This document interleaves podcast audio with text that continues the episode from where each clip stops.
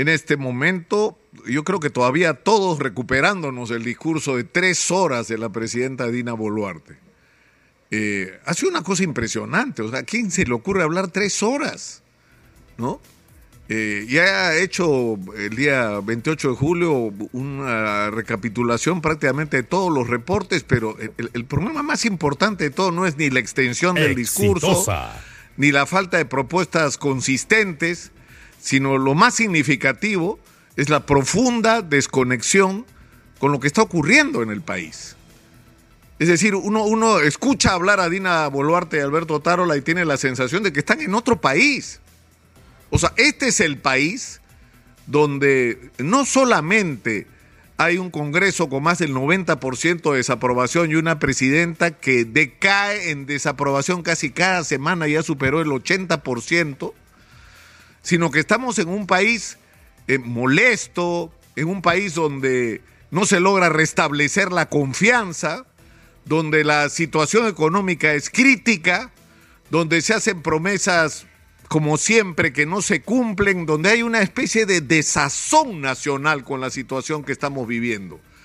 Y hay un profundo descontento con una clase política que ha sido un tremendo fiasco y que si no hay una reacción más activa por parte de la sociedad con respecto a esta situación, que además es una acumulación, porque la gente está agobiada, por la crisis económica de la cual no logra recuperarse, sobre todo la pequeña y microempresa, que es la que le da empleo a la inmensa mayoría de peruanos, ¿no? Eh, pero en general una crisis económica que nos ha afectado a todos y que no solamente tiene que ver con la pandemia, sino con la situación que vino después, que ha sido la combinación entre los efectos de la invasión rusa a Ucrania y el impacto que tuvo sobre la economía mundial, sino con la crisis política que prácticamente terminó de paralizar un país que ya venía demasiado lento para lo que podían ser nuestras oportunidades si se hubieran hecho las cosas diferentes. Y lamentablemente esto va de la mano con una sensación de hartazgo con respecto a la inseguridad. La gente está agobiada por la crisis de, inseguridad y no encuentra respuestas y además no hay perspectivas de que las cosas se, vayan a arreglar. Y, el sentimiento que hay es, eh, porque basta preguntarle a la gente qué es lo que preferiría y la gente preferiría que ocurra un adelanto de elecciones. Pero eso estaba, se supone, claro para todos, comenzando por la señora Dina Boluarte, pero por alguna razón, que según algunos tendría que ver más bien con su temor a que no tener el respaldo o la protección de la presidenta, presidencia de la República le enfrentaría al proceso de investigación por los las muertes ocurridas en diciembre y enero pasado. Eh, pero la verdad es que un mínimo de conexión con el país te tendría que llevar a dos conclusiones muy simples.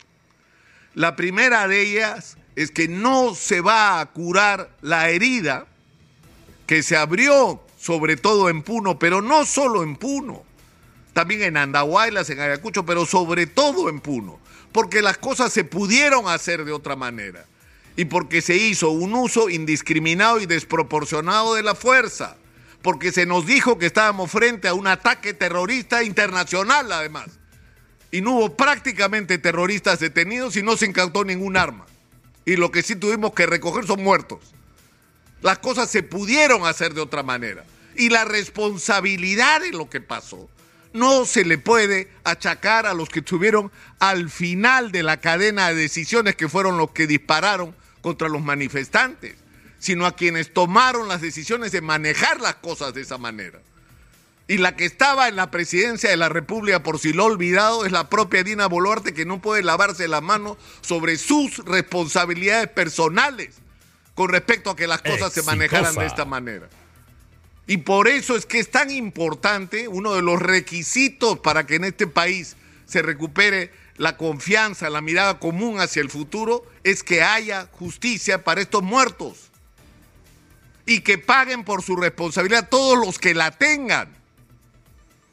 Y esto es un tema que puede no ser importante para la señora Dina Boluarte y el señor Alberto Tarola, pero sí es importante en el mundo porque así nos están mirando en el mundo, como unos energúmenos que ante una protesta social la única respuesta que se nos ocurre es meterle bala a los manifestantes.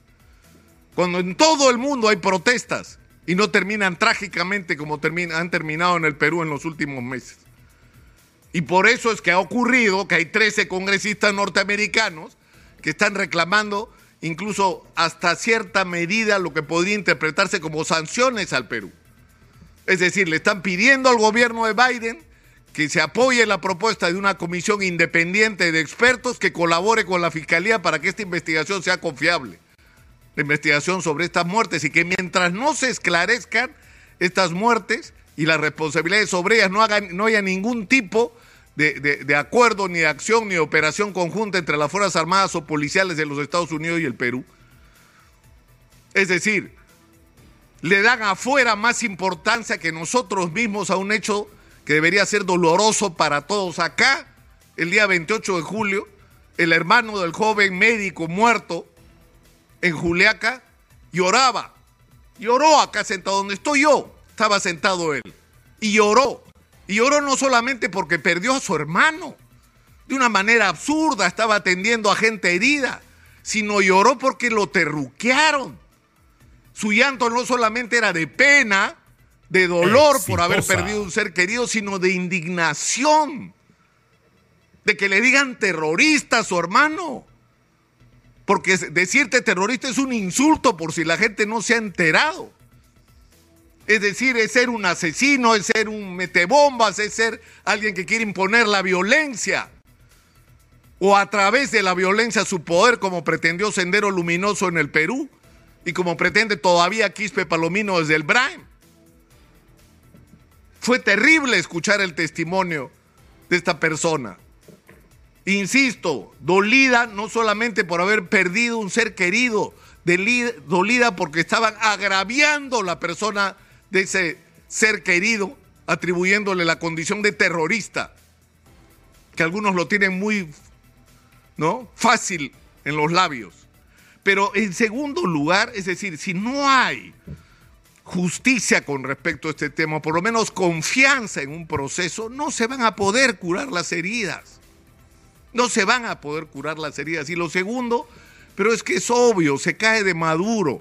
Necesitamos abrir un proceso de transición. Dina Boluarte debería ser una presidenta de transición hacia un proceso electoral que no va a ser lo que todos quisiéramos, que no va a ser en las mejores condiciones que quisiéramos que va a tener que realizarse con un mínimo de cambios en términos de la, reforma política que necesitaríamos, que por lo menos debería garantizar o las elecciones primarias abiertas, simultáneas o obligatorias como hay en otros países donde se permite que sean los propios ciudadanos los que deciden quiénes van a ser los candidatos de los partidos, ¿no? Que sería lo ideal o algo parecido que permite una participación democrática de los ciudadanos en la decisión de la composición de las listas y no terminemos pasando las vergüenzas que pasamos hoy con este Congreso que, que es probablemente uno de los peores que ha existido en la historia del Perú.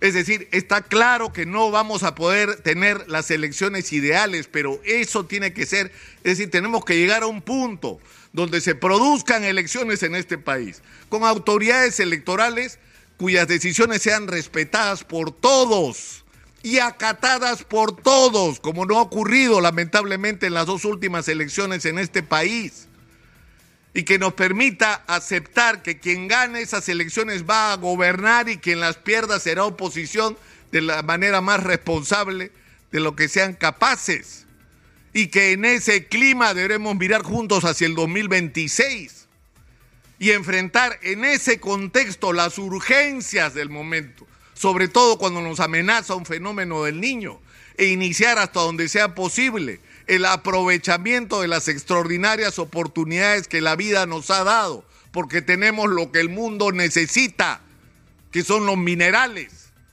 pero tenemos que explotarlos con inteligencia. Es decir, no solamente exportar piedras, sino negociar con los grandes inversionistas para que vengan al Perú y no se lleven solamente piedras, sino que haya un proceso de industrialización. Pero para eso hay que tener planes que en este país no existen.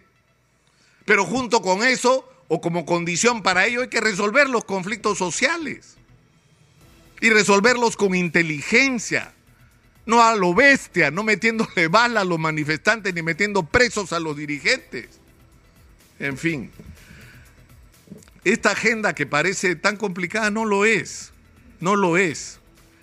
Pero yo creo que todo tiene que partir de la conciencia de la situación en la que estamos. Se ha hablado, fíjense ustedes, después de tanto tiempo, en diciembre hablábamos acá de la urgencia de convocar un acuerdo nacional, que se frustró precisamente por la manera como se enfrentaron las protestas sociales en diciembre.